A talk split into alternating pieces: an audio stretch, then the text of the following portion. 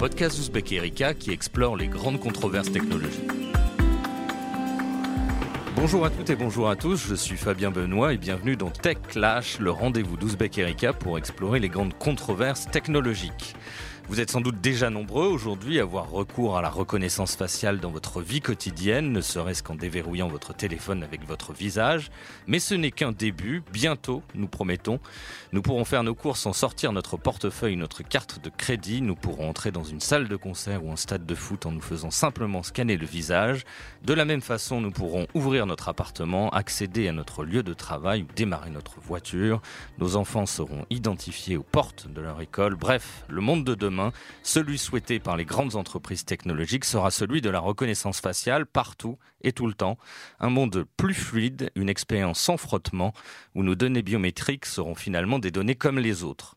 Ce rêve, ce n'est pas seulement celui des géants du numérique, Amazon, Facebook, IBM ou Cisco, c'est aussi celui des gouvernants qui entendent se servir de la reconnaissance faciale pour prévenir le terrorisme et la délinquance et répondre au fameux sentiment d'insécurité. En France, le sujet est sur la table. Le secrétaire d'État au numérique Cédrico a réaffirmé récemment qu'il fallait absolument et rapidement expérimenter la reconnaissance faciale.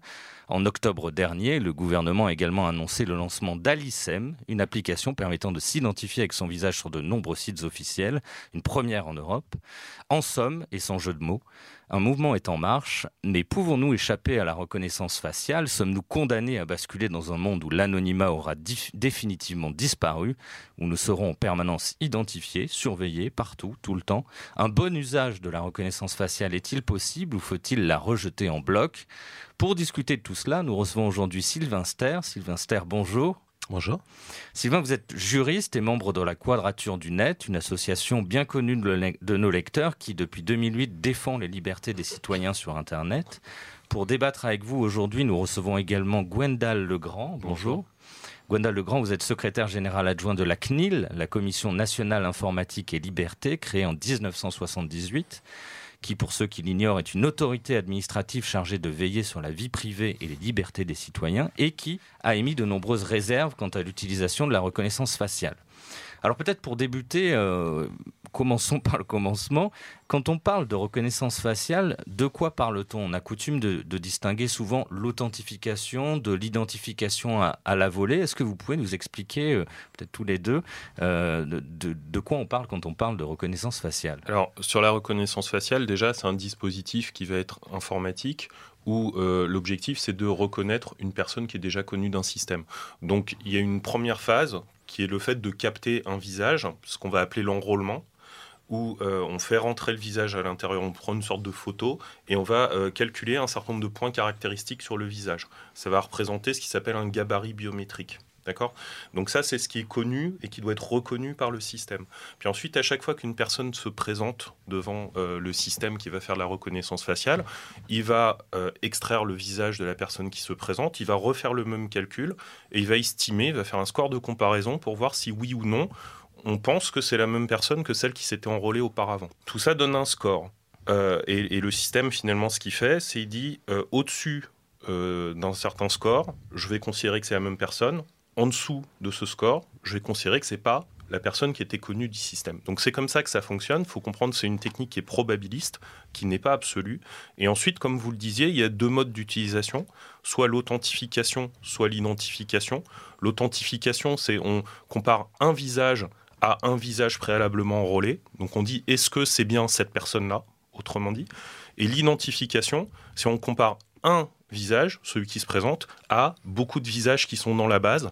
Et en gros, ça revient à dire qui est cette personne-là? Juste sur une précision là-dessus, c'est qu'en fait, on, dit qu'il faut déjà que la personne soit dans la base, mais quand on parle d'identification, on scanne les visages de tout le monde. On scanne les visages de toutes les personnes qui sont présentes, donc qui ne sont pas forcément dans la base. C'est-à-dire que si on se dit qu'on veut identifier des personnes dans une foule, on va devoir scanner toute la foule. Donc même les personnes qui sont pas là, on va, euh, qui sont pas recherchées en tant que telles, on va établir leur gabarit biométrique pour pouvoir justement essayer de les chercher. Donc on va aussi les scanner, on va aussi essayer de les reconnaître. Et ça alimente une base de données, du coup, ça, ça, permet au fonctionnement, un meilleur fonctionnement. Donc, un des prérequis, en tout cas pour poser, euh, en tout cas ce, jalon-là, pour que la reconnaissance faciale fonctionne, c'est de disposer d'une importante base de données à traiter. On peut dire ça comme ça? Non, pas nécessairement, parce que vous pouvez très bien faire de la reconnaissance faciale.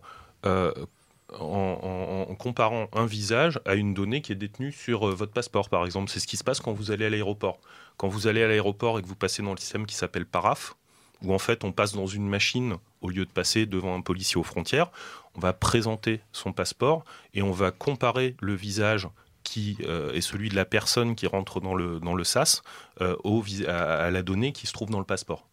Donc ça, c'est sans base finalement. Bah, Après, ça peut se faire en effet avec des bases, soit avec des bases où il y a une coopération de la personne au moment de son enrôlement, soit c'est parce que les visages ont été captés sur des flux de vidéos euh, à la volée, et c'est comme ça qu'on va avoir enrôlé automatiquement les, personnes et potentiellement à leur insu. C'est pour ça que ça soulève beaucoup de questions, la reconnaissance faciale, c'est parce que c'est une technologie qui a un potentiel euh, en, matière d'intrusion qui est très fort et qui en plus peut se faire euh, si c'est pas bien euh, encadré, à l'insu des personnes. Mais dans le système PARAF, il y a une base qui est importante, il y a un fichier de police avec, euh, avec les individus français. Donc oui, il y a une base de données très importante où il y a les données biométriques des personnes. Donc oui, il y a bien une base.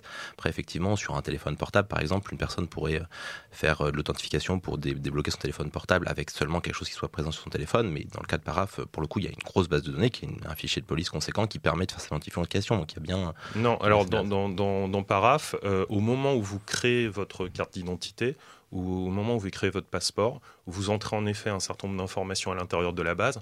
Par contre, sur le système qui fait la comparaison euh, sur Paraf, c'est de la comparaison qui est faite localement entre la donnée qui se trouve sur le passeport et la donnée qui se trouve euh, présentée euh, dans le SAS. Mais la donnée qui est sur le passeport, elle est aussi dans le fichier de police. Il y a des informations en effet qui sont enregistrées dans le fichier TES, qui est le, fichier qui sert à créer les passeports et les, et les cartes d'identité. On pourra revenir sur ce mmh. point parce que c'est intéressant et je, je, sais que la Quadrature du Net, vous avez travaillé sur ce notamment publié un article sur la façon dont on utilisait la reconnaissance faciale dans le cadre de manifestations en, se référant à, ce fichier TES et TAGE également. Mhm. Euh, en tout cas, on parle, là, quand on parle de reconnaissance faciale, on parle de données biométriques. Euh, et quand on parle de, ces données biométriques, on pense aussitôt au RGPD, au Règlement général sur la protection des données, adopté en 2016 pardon, et, euh, entré en vigueur en 2018, si je ne dis pas de bêtises. Que dit-il ce Règlement général sur la protection des données en matière de données biométriques et quelles limites pose-t-il alors, sur les questions de reconnaissance faciale, il n'y a pas forcément que le, règlement général de la protection des données, il y a aussi la directive police-justice qui, a été, euh, qui, a été adoptée aussi en, 2016. Donc, les, deux textes viennent en fait, dans un cas, euh, traiter plutôt les usages administratifs et euh, commerciaux, et dans l'autre cas, les, tous les aspects pénaux. donc, pour tous les aspects pénaux, ça va être la directive police-justice qui n'est pas exactement similaire au RGPD. Dans le cadre du RGPD, donc pour les aspects commerciaux et administratifs, où on n'est pas dans un cadre pénal, pour résumer, le RGPD dit que les données biométriques sont des données sensibles et qu'en tant que telles, elles bénéficient normalement, elles n'ont pas à être traitées et elles peuvent l'être que dans des cas très spécifiques où ça implique d'avoir un régime particulier, notamment dans la plupart des cas, des, ce qu'on appelle des études d'impact pour voir si en fait il n'y aurait pas moyen de faire sans et si c'est pertinent de les utiliser. Donc dans la plupart des cas, en fait, on va considérer que s'il n'y a pas d'impératif de sécurité particulier, il faut être dans des logiques de proportionnalité et, la CNIL pourra euh, aller sur les terrains sur lesquels ils ont déjà fait un examen. Elle considère qu'il faut globalement minimiser l'usage de données biométriques et donc la reconnaissance faciale, les gabarits de visage en, font partie et sont une technique particulièrement intrusive. Donc sur des logiques de proportionnalité, il faut mieux ne pas l'employer dans les cas où ça ne se justifie pas particulièrement. Il y a très très peu de cas où on peut considérer que ça, ça justifierait. Oui, alors en, complément, la vigilance par rapport aux données biométriques de manière générale, euh, elle a été reconnue très récemment par le législateur européen. Donc c'est absolument pas un combat derrière garde le RGPD et la directive police-justice. Une des choses qu'ils ont introduites, c'est qu'ils ont reconnu le caractère de données sensibles aux données biométriques. Et la reconnaissance faciale, c'est une donnée biométrique. Et euh, en effet, quand il y a un, traitement biométrique, euh, il faut remplir un certain nombre de conditions qui sont plus exigeantes que quand on traite des données à caractère personnel, traditionnelles, euh, qui ne sont pas des données sensibles. Et en gros, les, bases légales qui sont possibles dans ces textes-là, c'est soit euh, le consentement de la personne, ce qui implique d'avoir une alternative, soit un intérêt public important, soit une nécessité absolue. Et euh, concrètement, ça veut dire que pour faire de la reconnaissance faciale à des fins de sécurité publique dans l'espace public, il faut en France, à minimum, un décret en Conseil d'État pris, après avis de la CNIL ou une loi. D'accord. Sur cette question du consentement, c'est l'existence d'une alternative qui est, qui est décisive. Euh, on peut, on peut le, résumer comme ça? Donc la, notion de consentement, elle est présente même dans les précédentes lois informatique et liberté, mais le RGPD la clarifie fortement et dit bien que le consentement, il doit être libre, spécifique, éclairé, univoque. Et pour le caractère libre, et les CNIL européennes l'ont dit, et en fait le, RGPD est assez clair là-dessus, il dit qu'en fait si jamais on est obligé de consentir, eh ben, le consentement il n'est pas libre. Donc ça veut dire que si la seule façon et, si la seule façon d'accéder au service euh, c'est de consentir à un traitement qui serait pas forcément nécessaire, ben, le consentement n'est pas libre. Donc globalement la notion de consentement dans le RGPD est très exigeante et euh, la CNIL française comme les CNIL européennes l'ont reconnu. Et donc il y a encore beaucoup de traitements donnés à caractère personnel qui sont faits euh, avec des consentements non libres. Et, c'est quelque chose sur lequel on aimerait euh, du côté de la quadrature que ça cesse rapidement. Et c'est pour ça qu'on avait fait des actions de groupe euh, à la sortie du RGPD pour contre Google, Amazon, Facebook, Apple et Microsoft qui font tous du consentement non libre. Et des actions de groupe qui sont encore en, train d'être d'être traitées notamment par la CNIL irlandaise. Mais voilà, c'est-à-dire que l'exigence de consentement libre elle est très forte euh, et, majoritairement, donc c'est-à-dire si on n'a pas le choix que d'utiliser la reconnaissance faciale, comme dans le cas du décret Alicem qu'on attaque pour accéder au service, ben, dans ces cas-là, le consentement, il n'est pas libre. On ne peut pas utiliser le fondement du consentement pour faire ça. L'avis qu'a rendu la, CNIL justement sur Alicem, euh, il repose aussi, en tout cas cet avis un petit peu défavorable, si je peux le présenter comme ça, il repose notamment sur l'idée du consentement aussi, le fait qu'il n'y ait pas d'alternative. Il me semblait que c'était... Euh, alors, il y a, y a des, éléments favorables ou défavorables de la CNIL, c'est des avis qui sont motivés, qui expliquent ce qui, doivent, ce qui doit être amélioré dans, dans, les textes qui nous sont soumis. Mais en effet, la, la, critique majeure ou l'observation principale qui a été faite dans l'avis de la CNIL euh, sur le, le, projet de décret à euh, c'était par rapport à la liberté du consentement. Donc, est-ce qu'il existait une alternative à la biométrie euh, pour euh, finalement euh, créer son identité numérique. Parce qu'il faut, faut, bien avoir en tête ce qu'est Alicem. Alicem, en quelque sorte, c'est la création d'une identité numérique en, en faisant, je le dis schématiquement, rentrer des éléments d'identité qui se trouvent dans votre passeport à l'intérieur de votre téléphone pour que vous puissiez ensuite vous, vous, vous authentifier en ligne. Et l'idée, c'est qu'on va vérifier que vous êtes bien le titulaire de passeport, notamment en faisant une reconnaissance faciale donc un traitement biométrique. Voilà. Et ce que la CNIL avait critiqué à l'époque, c'est qu'il n'y avait pas d'alternative. Ça pouvait être y compris en se rendant euh, physiquement en préfecture ou euh, quelque chose comme ça qui permet de justifier de son identité sans pour autant utiliser la biométrie. Donc c'est quelque chose qui est actuellement devant le Conseil d'État, comme ça a été indiqué tout à l'heure on a attaqué, nous, on a attaqué le décret Alicem parce qu'effectivement, on pense qu'il y a une logique de banalisation de la reconnaissance faciale qui va avec.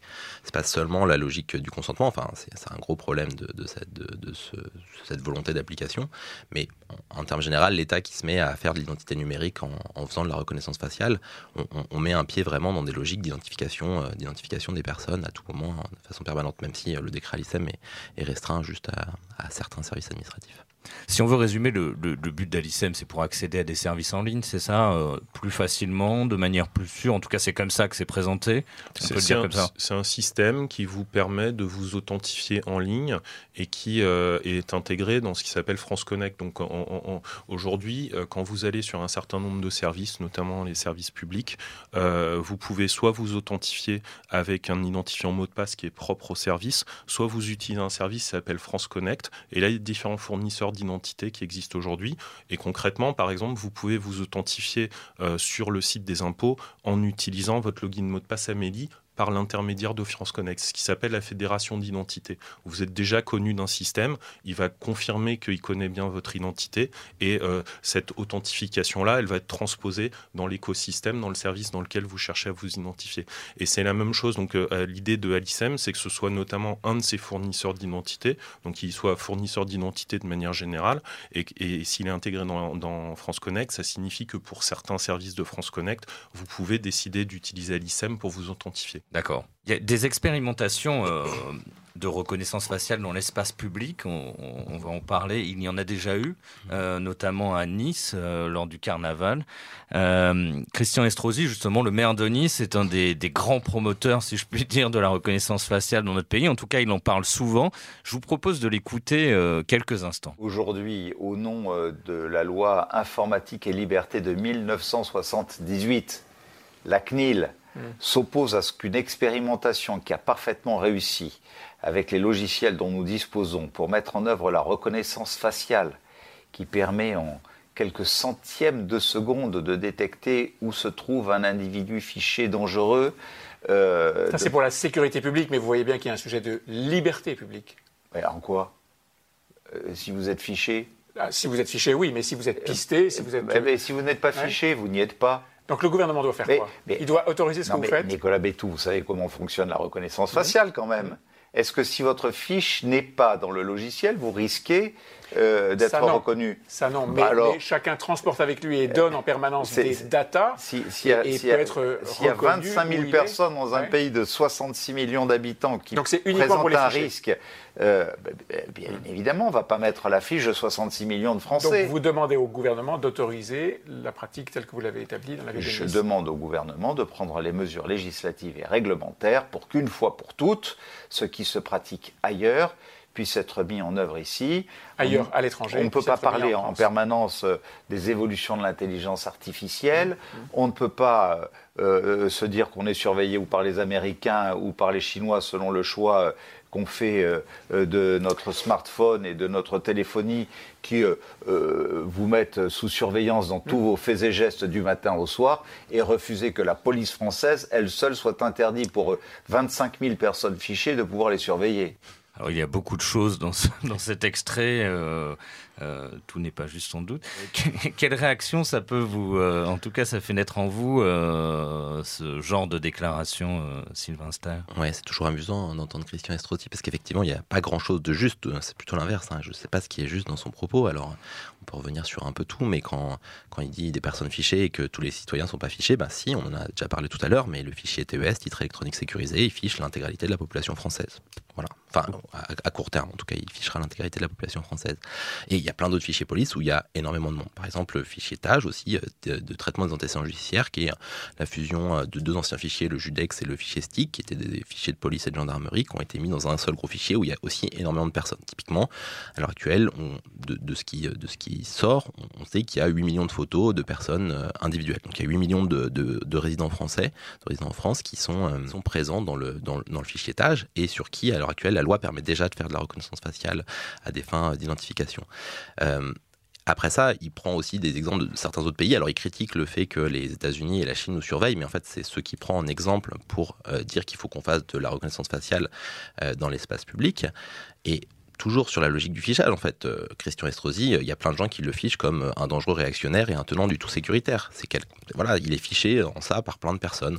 Et en fait, euh, les gens qui sont dans les différents fichiers de police, ils le sont par rapport pour différentes raisons et ils n'ont pas été condamnés pénalement. Si on parle du fichier euh, sécurité, euh, donc le, fichier des personnes recherchées dans lequel on a les fichesses qu'il évoque à, demi mot dans dans ce court passage, en fait, dedans il n'y a, pas il y a, pas que des gens qui ont été condamnés pénalement. Il y a même peu de gens qui ont été condamnés pénalement. C'est des gens sur qui on, considère qu'il y a un, risque et donc on surveille à ce titre-là.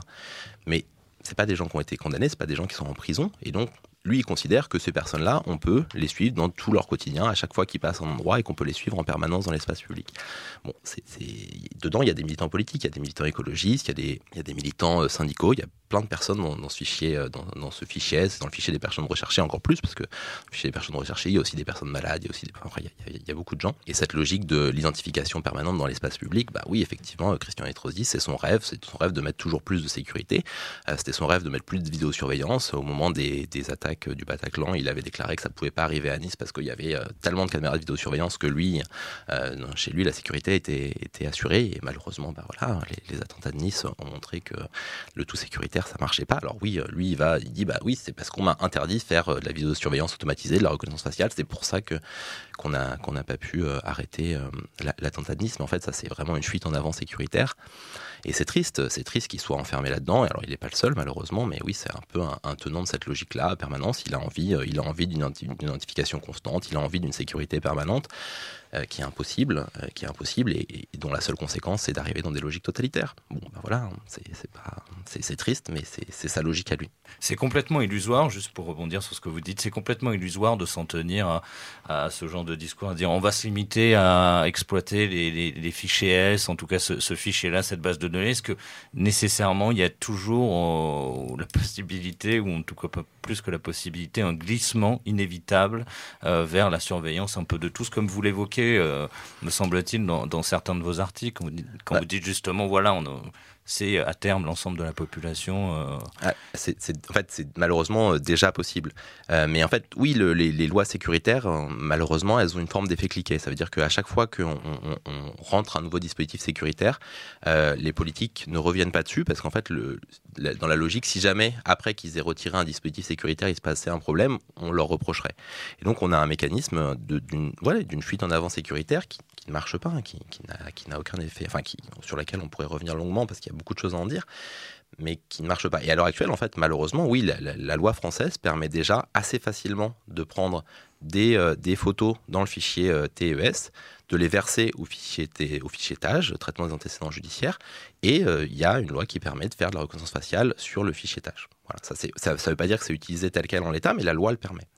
Euh, la loi le permet, on peut, on peut faire ça. Donc effectivement, on a fait un article pour montrer que le, dispositif pénal qui existait était déjà, permettait déjà d'aller à ce niveau-là, dire de en fait prendre les photos les unes après les autres, de les verser au fichier TAGE, et dans le cadre des manifestations qui sont considérées dans les intérêts fondamentaux de l'État, on peut aller rechercher des manifestants euh, et verser leurs photos au, fichier tâche et après faire la reconnaissance faciale, dans un sens ou dans l'autre. C'est possible.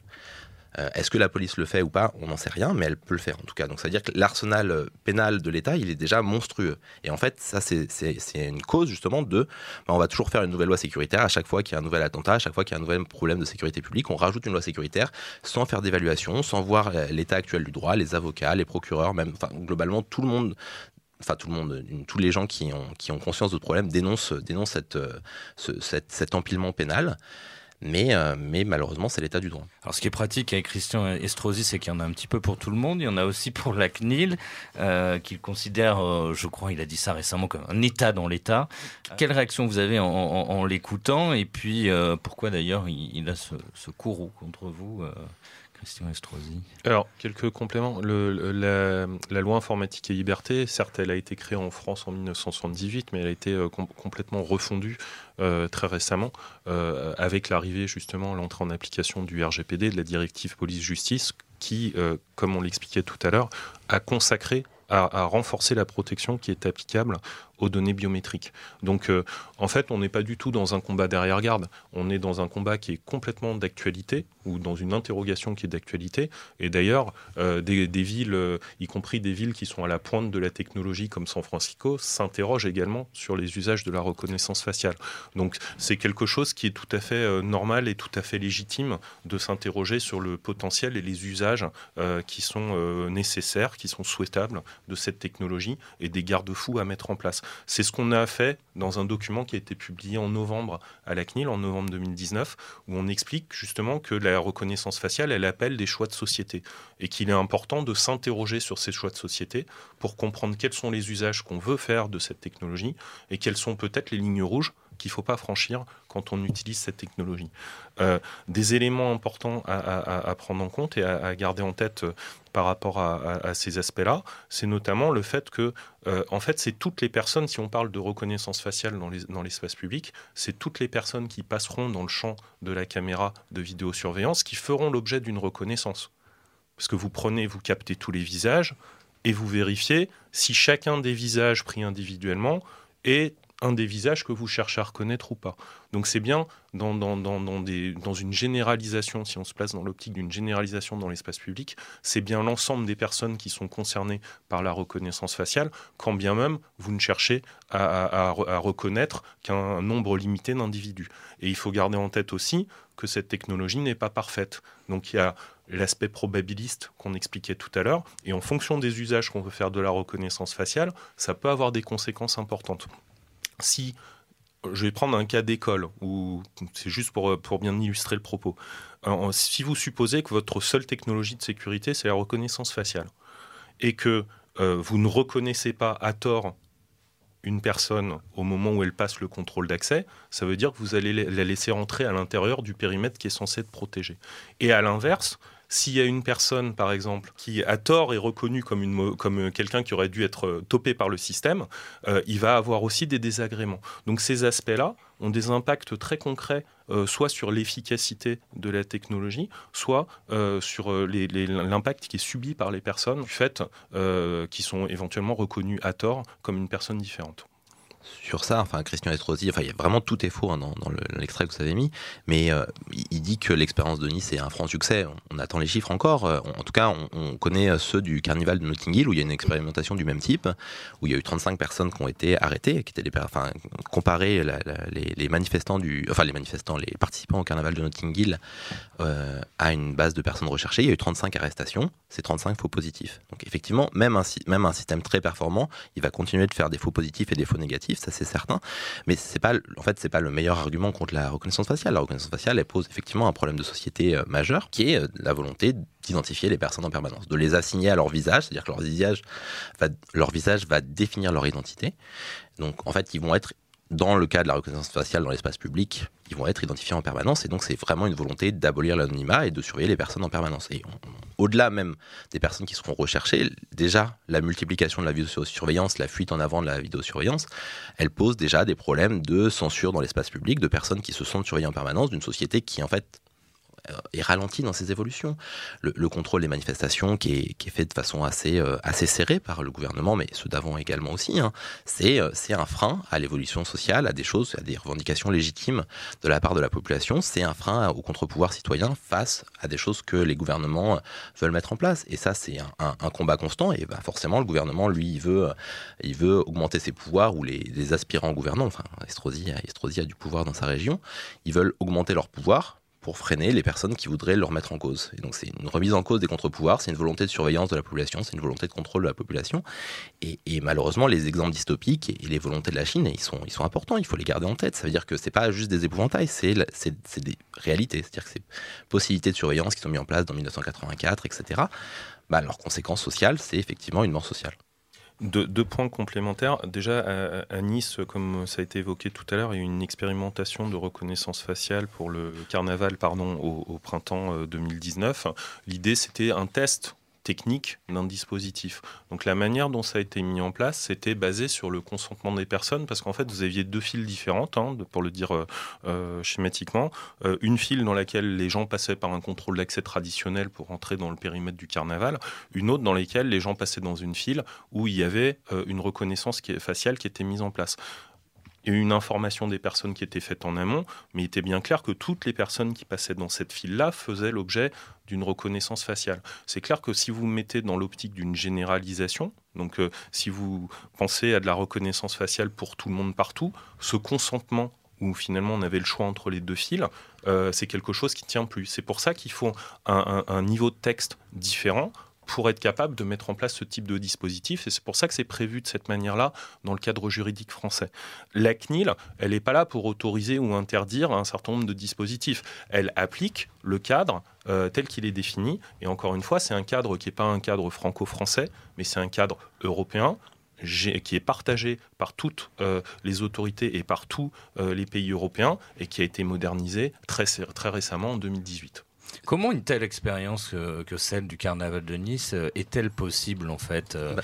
euh, C'est la conséquence d'un vide juridique C'est le consentement. En fait, c'est la manière dont on fait ce test, c'est un test technique pour vérifier si la techno marche ou pas avec un certain nombre de règles en matière de conservation des, des, des, visages, si vous voulez, qui sont captés dans le cadre de l'expérimentation. Mais surtout, la base de départ, c'est qu'il y a un consentement. Parce que vous pouvez rentrer dans le carnaval soit en choisissant la file dans laquelle vous allez faire l'objet, euh, vous allez participer à l'expérimentation de reconnaissance faciale, soit vous passez dans une autre file où vous avez un contrôle d'accès traditionnel. Et vous avez réellement le choix parce qu'en amont, avant de rentrer dans ces fils, il y avait une information qui était mise en quatre langues et il n'y a pas euh, de, différence de traitement, entre guillemets, si vous choisissez euh, la file dans laquelle il n'y a pas de reconnaissance faciale. Donc en gros, euh, une manière de voir une différence de traitement, ce serait de dire d'un côté, je fais plusieurs heures de queue, alors que de l'autre côté, je rentre de manière très fluide. Voilà, si c'était le cas, vous n'auriez pas, vous auriez pas un consentement. Est-ce qu'il y, a des contrôles là-dessus? Qui surveille par exemple la, la, conservation des données collecté. En fait, comment ça se passe? Je pense que les, beaucoup de gens peuvent se poser ce genre de questions, c'est-à-dire qui contrôle ce genre d'expérience euh, Alors, quand même assez inédite. La CNIL a des pouvoirs de contrôle. Donc nous, on a, pour, pour, de manière très générale, on a des pouvoirs on a des missions d'accompagnement, notamment en l'occurrence éventuellement de pouvoirs publics quand ils veulent mettre en place de nouveaux traitements de données à caractère personnel. Donc on peut les accompagner, expliquer comment faire pour respecter le cadre juridique. Et par ailleurs, on a des pouvoirs de contrôle et de sanction. Donc un pouvoir de contrôle, c'est la possibilité de se rendre sur place pour vérifier que les conditions de mise en œuvre d'un dispositif sont conformes à la loi. Ce qui a été fait, par exemple, au Carnaval de Nice par la CNIL euh On a été euh, destinataire de bilan, on a regardé la manière dont l'expérimentation, dont le test avait été fait, et on a été consulté en amont, euh, très peu de temps avant la mise en place de, ce test, sur les modalités de mise en œuvre de ce test sur la reconnaissance faciale. Mais sur, enfin, sur le, problème que vous donniez sur le consentement sur les fils, de, ce qu'on a pu voir sur le carnaval de Nice, c'est que ça allait quand même plus vite dans la file de reconnaissance faciale. Et ce qu'on voit aussi avec le système paraf, c'est-à-dire qu'on favorise d'un côté une solution euh, technique automatique qui forcément va plus vite, entre guillemets, euh, dans le cas de paraf particulièrement, euh, parce qu'on on retire l'humain de ce processus-là, on automatise le contrôle, clairement, et, c'est bien ça, on automatise le contrôle, il faut, il faut bien le comprendre. donc la liberté du consentement, quand d'un côté ça va vite et quand dans l'autre ça va pas vite, et c'est les volontés de ces expérimentations et c'est de l'habituation aussi à ces, logiques de contrôle automatique, euh, elle, se remet en compte et elle se remet en cause. Et donc, même si effectivement Christian Estrosi euh, euh, reproche à la CNIL son, audace, nous, on, aurait tendance à dire que elle, pourrait pousser le cadre légal plus loin, parce que là, il y a quand même un, souci de consentement, en fait. La réalité, c'est que les personnes, elles allaient là parce que c'était plus simple, parce que ça avait l'air joli, parce qu'il n'y avait pas une vraie valorisation du fait que, bah, en fait, elles allaient être filmées en permanence, essayer d'être reconnues. Euh, euh, et, les bilans, nous, on les attend toujours. On attend toujours euh, Christian Estosi se vendre que c'était, et la société qui l'a fait se vendre que c'était une grande réussite. Bah, en fait, juste publions les chiffres, voyons, voyons ce qui est, et effectivement, ça vaudrait peut-être le coup d'aller regarder euh, s'ils n'ont pas conservé beaucoup de choses. Est-ce que la, CNIL s'est exprimé aussi sur le, projet de, mettre en place des dispositifs de reconnaissance faciale dans des lycées, me semble-t-il, à Nice encore euh, et à Marseille? Quelles, sont, euh, quelles étaient là encore vos réserves? Et puis la deuxième question, la deuxième couche, si je puis dire, c'est est-ce que finalement votre pouvoir, entre guillemets, n'est pas trop limité. C'est-à-dire que, par exemple, sur ces deux cas, on a entendu Renaud Muselier, je crois le président de la région PACA, dire oui, bon, ok, la, CNIL s'exprime là-dessus, mais nous, on va continuer notre marche en avant vers la reconnaissance faciale.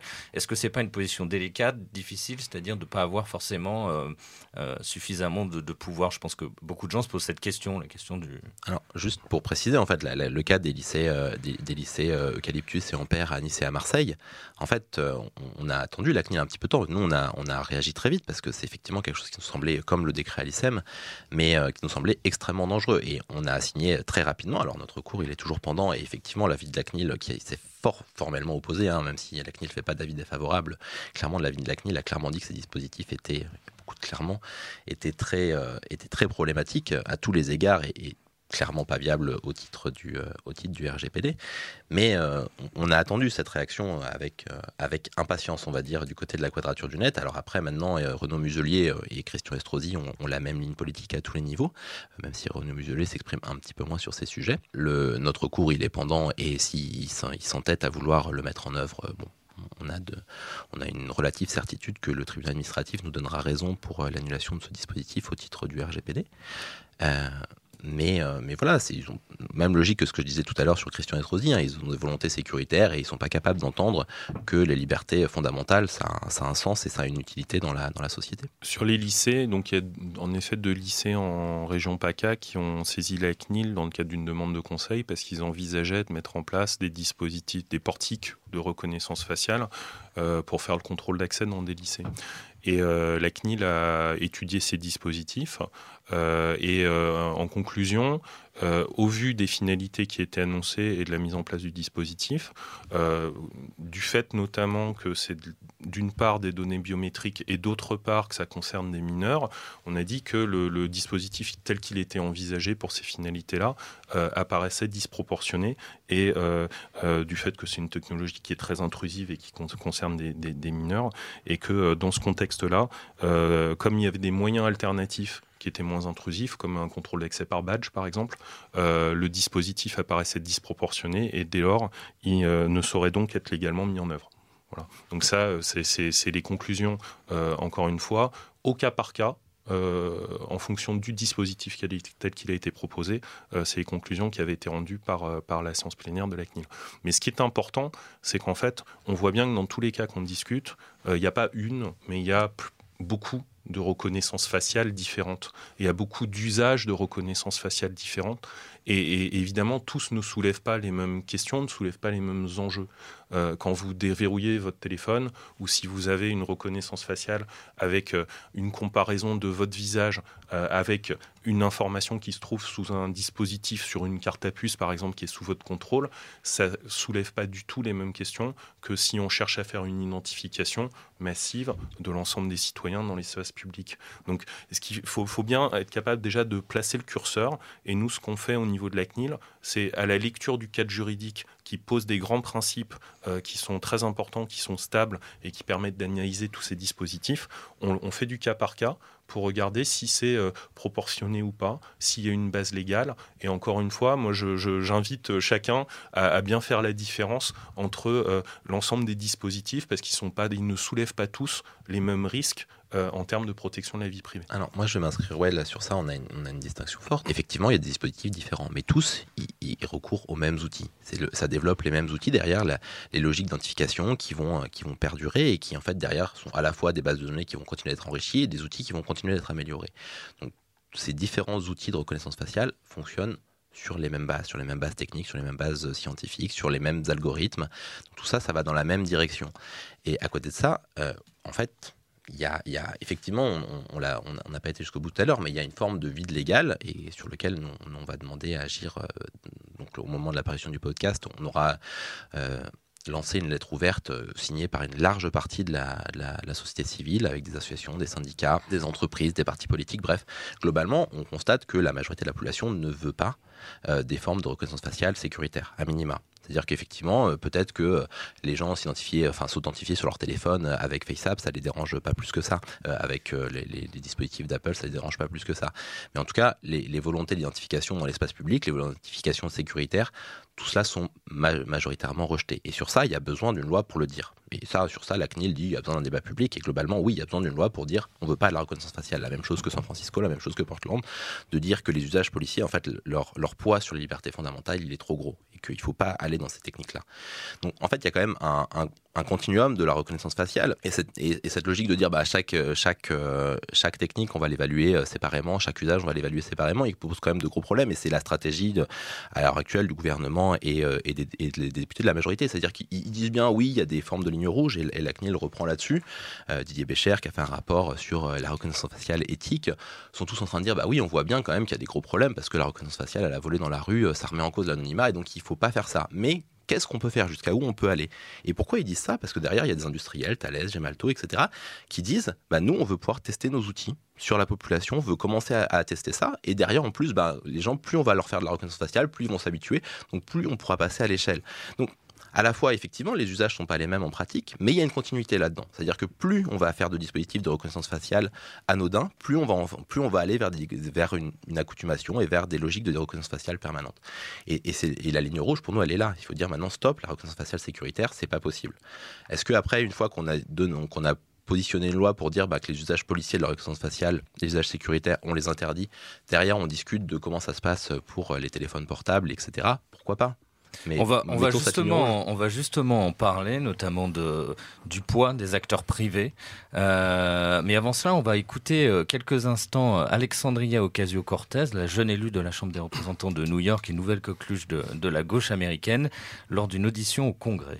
Right now, Amazon can scan your face without your consent, all of our faces without our consent, and sell it to the, to the government all without our knowledge, correct?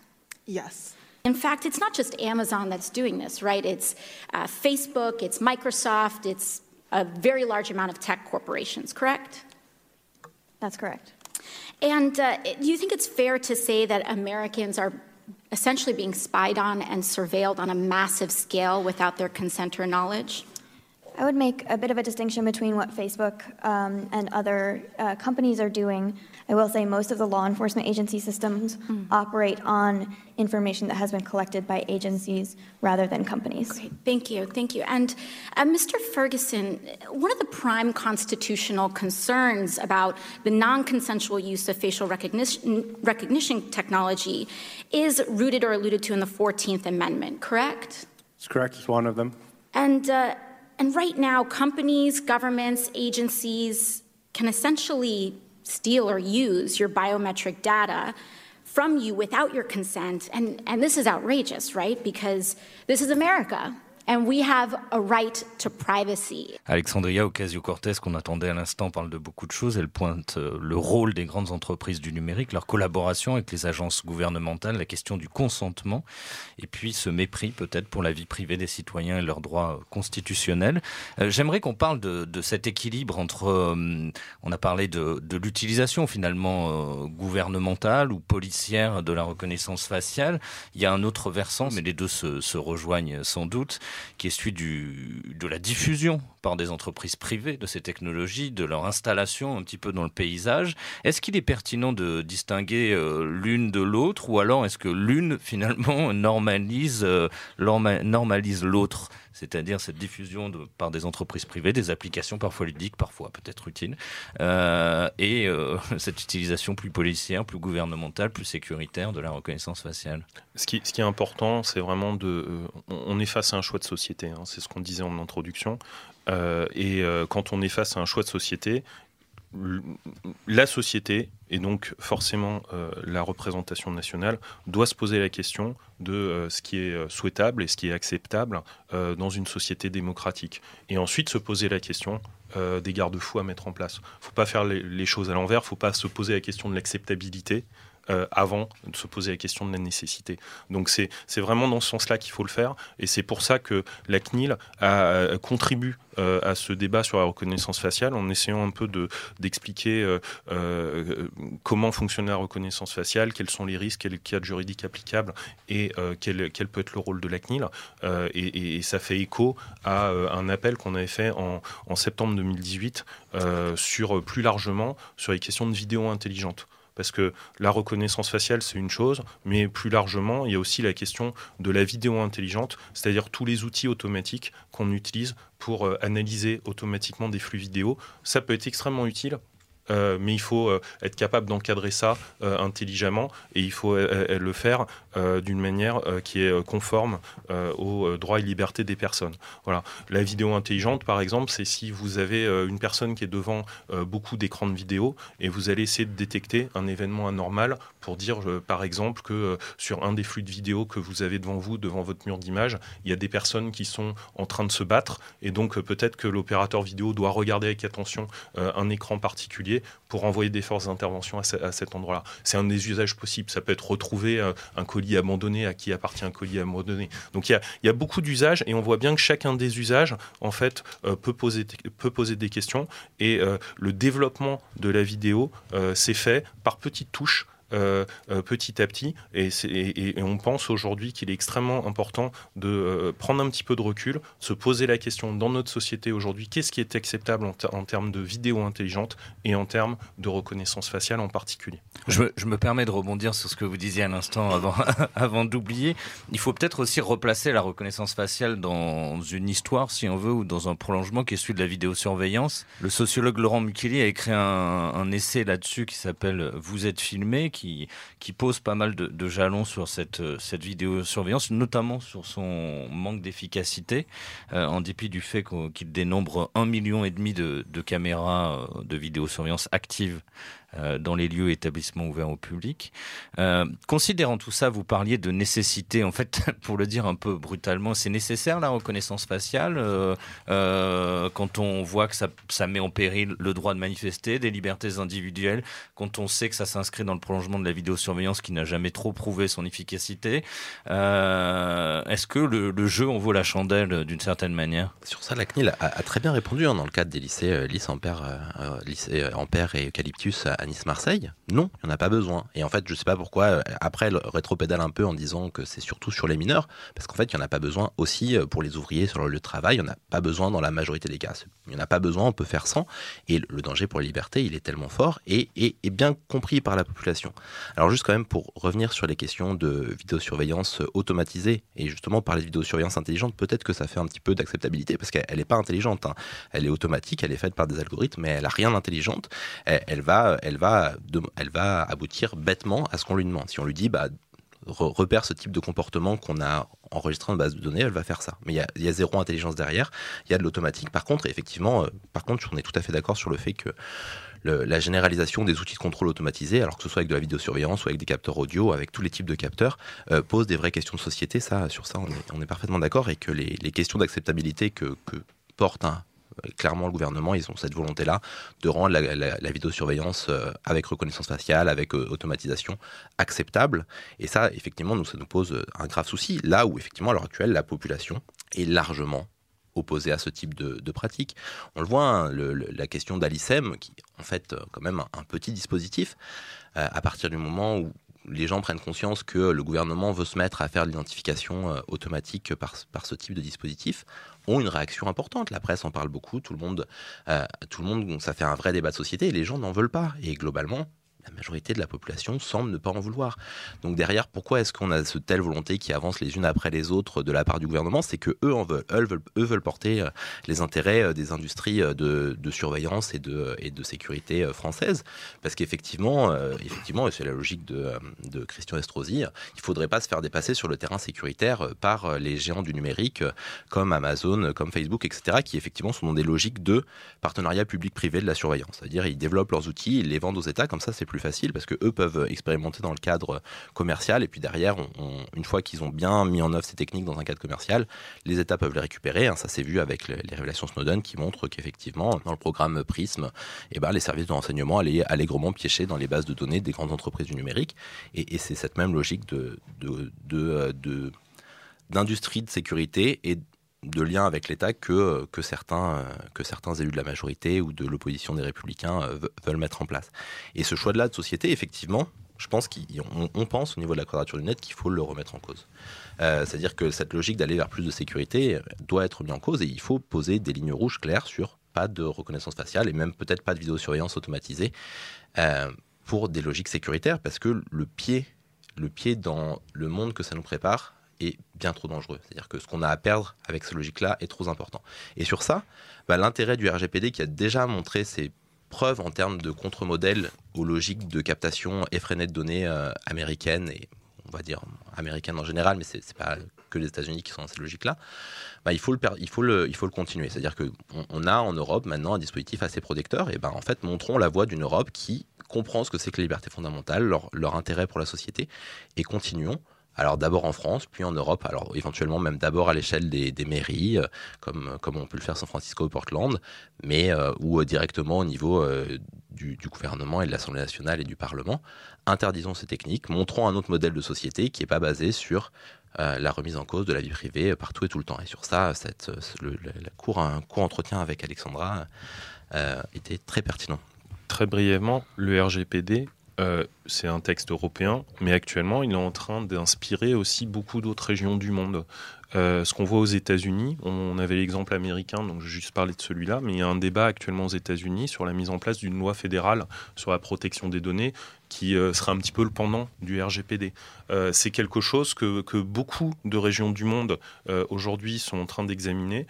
comment encadrer correctement le traitement de données à caractère personnel, parce que c'est nécessaire pour protéger les libertés fondamentales des personnes, et il y a une demande clairement vis-à-vis -vis de ça. C'est nécessaire aussi pour s'assurer que les données sont traitées correctement par les entreprises dans des bonnes conditions de sécurité, et in fine, c'est aussi quelque chose qui est nécessaire donc pour euh, euh, stimuler une, innovation responsable. C'est-à-dire qu'il n'y a pas de bonne innovation, il n'y a pas de euh, bon traitement de données à caractère personnel si c'est pas fait dans des conditions qui soient protectrices des droits et libertés individuelles. C'est ça aussi le message du RGPD que beaucoup de personnes nous envient aujourd'hui à travers le monde. Et c'est pour ça qu'ils essayent, ils, envisagent de le copier, de le reproduire dans différentes régions du monde.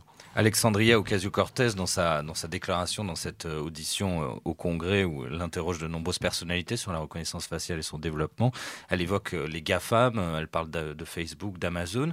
Eux, leur intérêt dans le développement de la reconnaissance faciale, c'est aussi simple qu'une question de business, tout simplement, d'étendre la mise en données du monde, euh, euh, de profiler davantage des clients potentiels. C'est toujours les mêmes, euh, les mêmes ressorts qui, les motivent Malheureusement, si c'était que des intérêts commerciaux, enfin, c'est déjà un énorme problème, mais ça dépasse ça, que ce soit Google ou Facebook, ne, ne cache pas des ambitions politiques qui vont avec. Donc ça dépasse les seules volontés commerciales. Et en fait, plus généralement, la surveillance, c'est un contrôle qu'on a sur les autres. Et ces entreprises, comme les gouvernements, elles ont intérêt à avoir plus de contrôle sur les personnes. Donc oui, elles, elles, c'est des outils qu'elles peuvent développer, elles ont des bases de données conséquentes, donc elles peuvent aller plus vite sur ces questions-là, alors elles peuvent les vendre, elles peuvent les utiliser, mais en fait ça leur donne aussi un pouvoir qui est conséquent, et à bien des égards supérieur à, ceux de certains États ou même de tous les États sur différents sujets. Donc non, non, le, débat, il n'est pas uniquement sur des outils euh, commerciaux, il est aussi vraiment sur les libertés fondamentales, même quand on parle, même quand on parle de Google, Facebook, Amazon, et ils le vendent à des États, donc le, les liens se font directement, donc il y a vraiment une continuité claire sur, ces usages-là. Donc oui, on peut segmenter pour les analyser à, l'échelle individuelle, mais en fait, le poids général de la reconnaissance faciale, il, faut prendre tout ça en compte.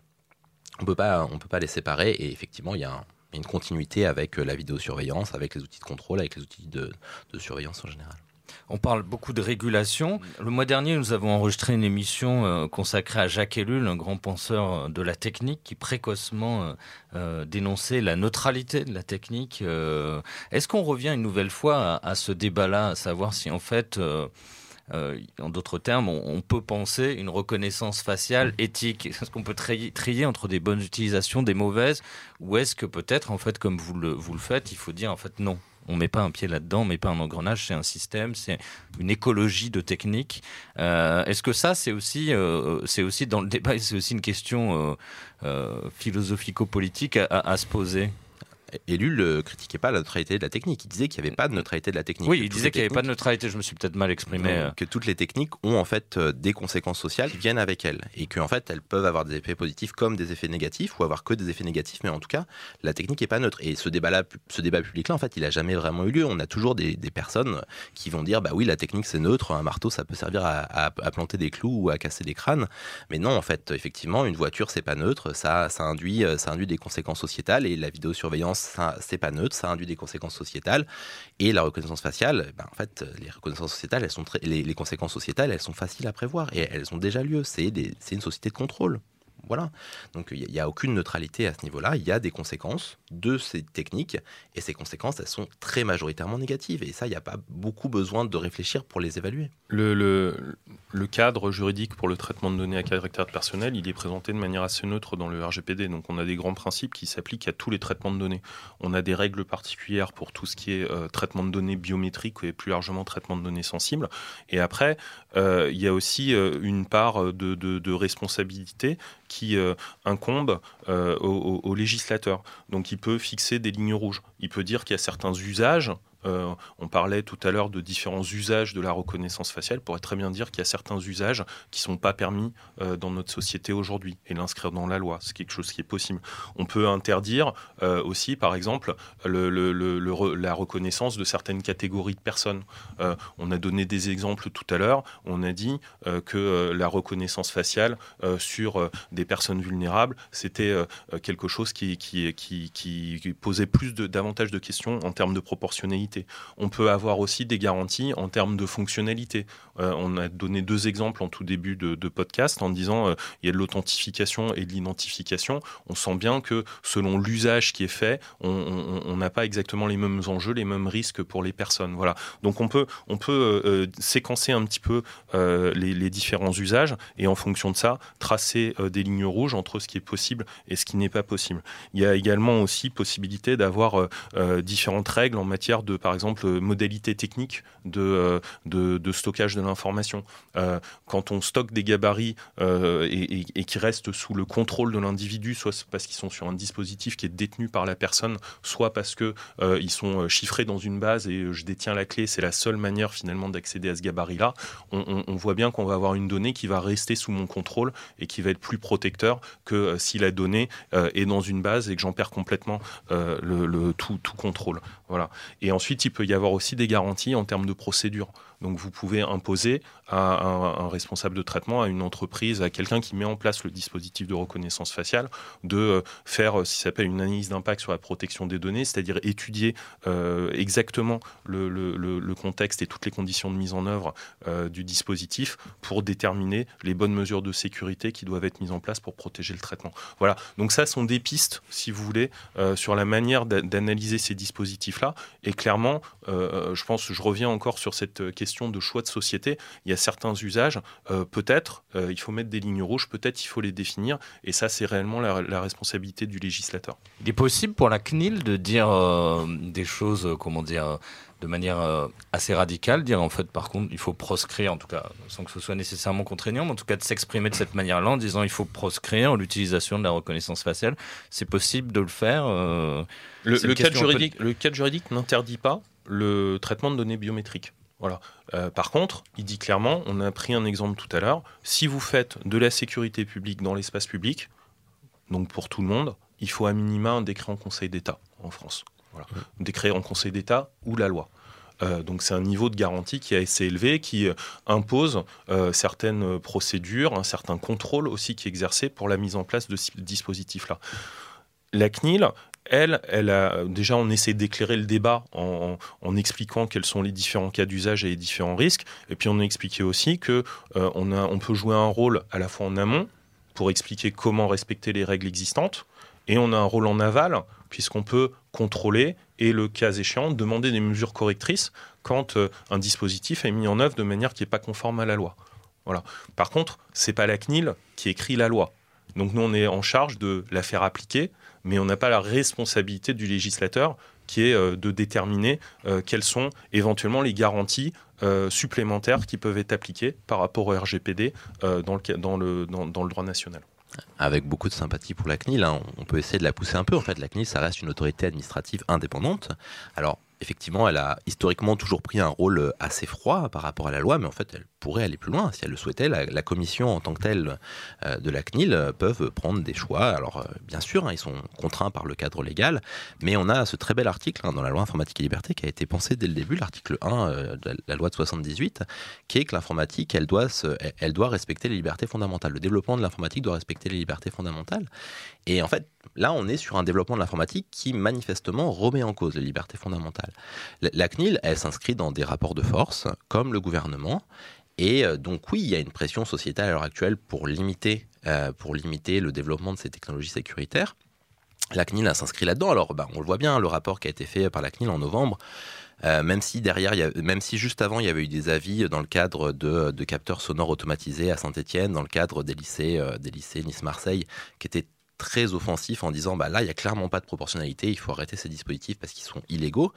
Derrière euh, la note euh, la note sur la reconnaissance faciale, elle dit bah oui il faut en débattre, il faut en parler. Donc en fait la CNIL elle a une certaine liberté et je pense que la majorité de la population attend, la, attend de la CNIL qu'elle soit là pour protéger les libertés, pas seulement pour dire euh, bon, ben, l'état de la loi, c'est à peu près ça. Non, pour bien dire, bah oui, en fait, là, il y a des atteintes aux libertés fondamentales. Là, il y a des problèmes de proportionnalité dans la quasi-totalité des cas euh, d'utilisation de la reconnaissance faciale. Et... On fait déjà, puisque par exemple sur l'exemple des lycées, euh, je pense qu'il y a une position très claire de la CNIL euh, qui explique que dans le cas d'usage qui était présenté, euh, l'usage de la reconnaissance faciale, en l'occurrence, n'apparaissait pas euh, proportionné et tel qu'il était présenté ne, pouvait pas être mis en place de manière légale.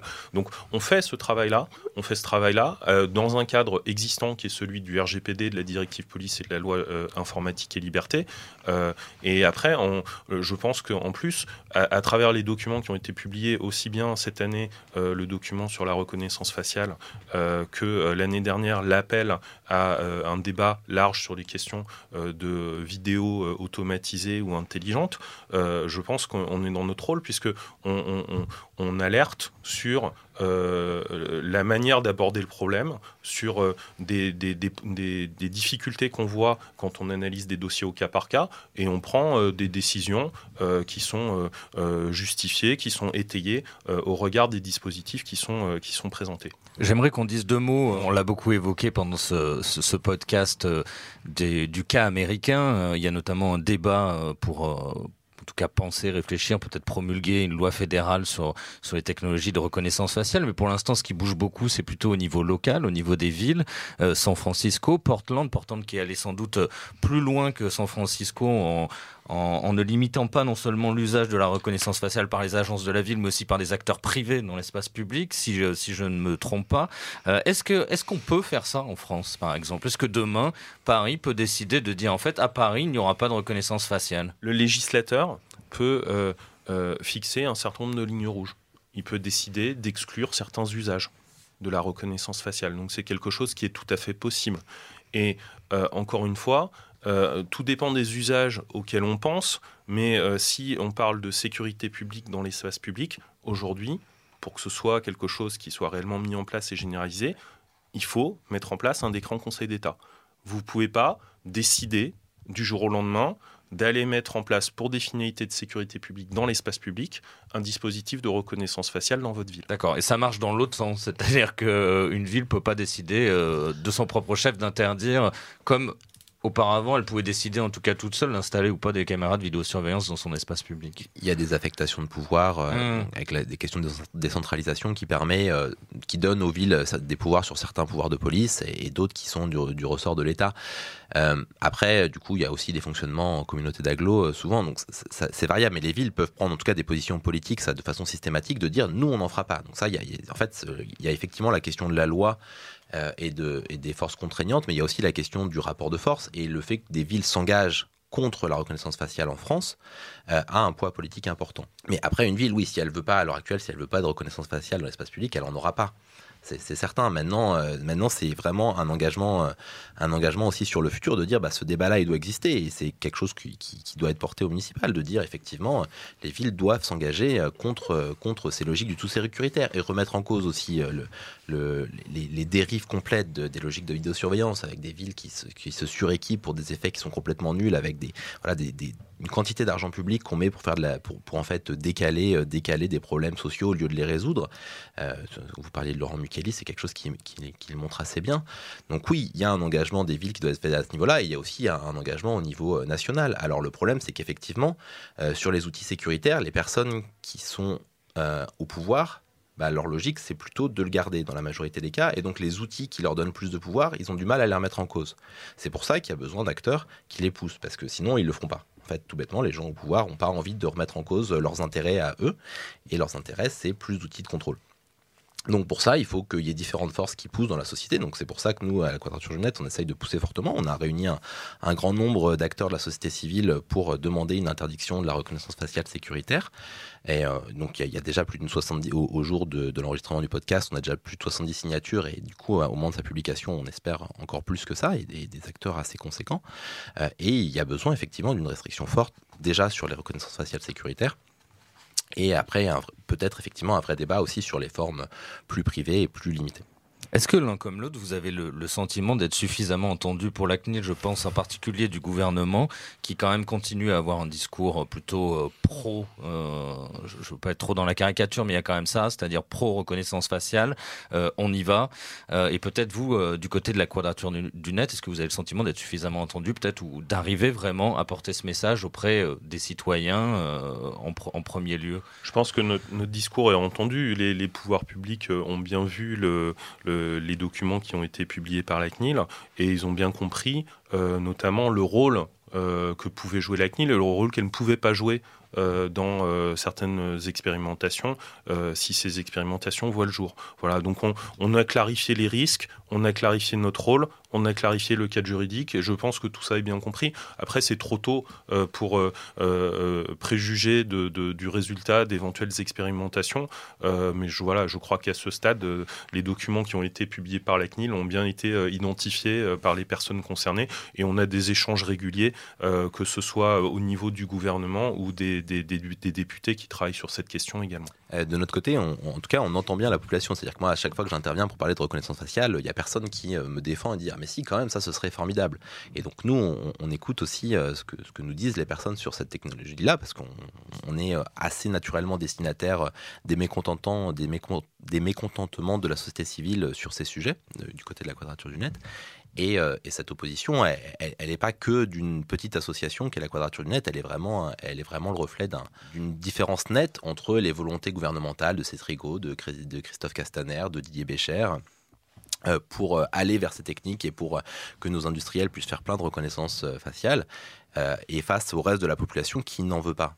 Et donc oui, nous, on, souhaite vraiment une interdiction. Après, euh, bah, c'est un rapport de force. Hein. Eux, ont envie d'aller dans ce sens-là. Nous, on, va alors, on va faire monter le coup politique d'aller dans ce sens-là. Et on espère qu'à un moment, ils se diront, bah non, il faut, il faut pas qu'on aille dans ce sens-là et qu'on revienne sur des choses qui, euh, qui, sont censés par rapport aux libertés fondamentales. Je vous remercie, Gwendal Legrand, merci euh, également d'être euh, venu dans cette émission. Merci à Lucille qui était à nos côtés aujourd'hui. Vous pouvez bien évidemment partager et commenter cet épisode. Pour ma part, je vous dis à bientôt pour un nouvel épisode de Tech Clash. À très vite.